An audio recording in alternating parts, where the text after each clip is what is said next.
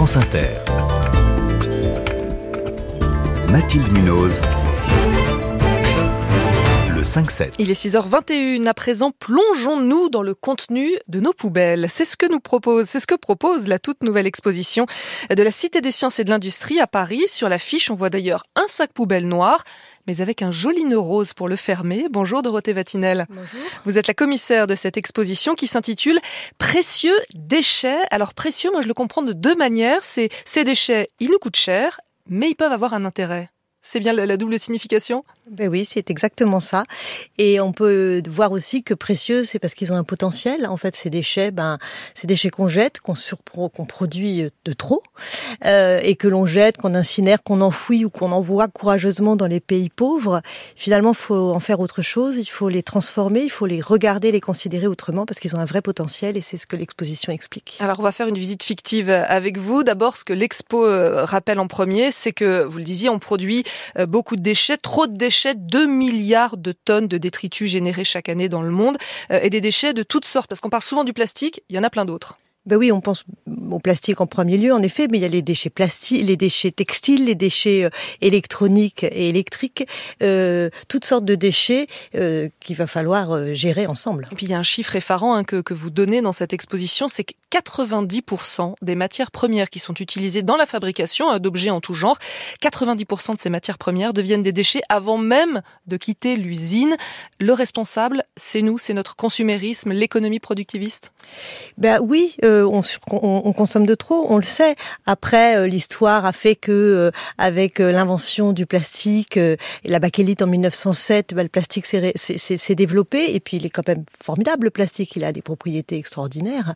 il est malléable, on peut le mettre dans tous les sens, dans tout, en différentes quantités. Il permet la production en série. Et donc, il a rendu quand même beaucoup de services. Maintenant, il faut qu'on pense autrement. Et comment faites-vous pour représenter l'ampleur du problème Alors, parce que c'est une exposition. Donc, comment on fait?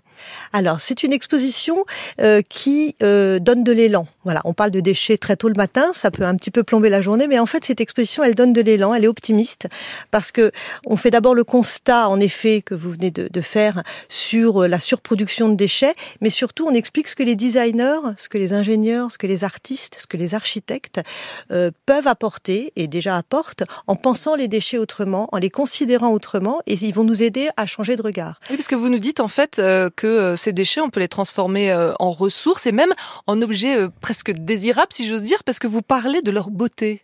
Bah oui, déjà, quand, quand vous allez venir dans cette exposition, vous allez voir que c'est une exposition qui est très belle. Elle est très très belle et elle présente environ 200 objets pour euh, exposer 75 projets donc de designers et, et d'architectes et, et, autres artistes. Il y a quoi par exemple? Eh bien par exemple, on a un très beau travail du studio Drift qui sont des designers euh, de Pays-Bas qui font des véritables sculptures contemporaines à partir de, de, de déchets. Donc on, on, voit euh, une très belle sculpture faite avec un menu Big Mac de chez McDo par exemple ou un aspirateur Dyson. Je dis comme comme ça, c'est étonnant, mais allez voir, c'est vraiment magnifique. Et ce sont des, des, des, œuvres artistiques ou il y a aussi des objets utiles? Alors, il y a des objets utiles, et puis euh, il y a des tables, il y a des chaises, il y a des téléphones, il y a des ordinateurs, il y a des ampoules, et à chaque fois, on explique en quoi l'objet qui est présenté permet de résoudre euh, la, question des déchets. C'est-à-dire que soit euh, l'objet est fait à partir de déchets parce qu'on l'a revalorisé, on l'a réparé, on l'a réadapté, on l'a upcyclé,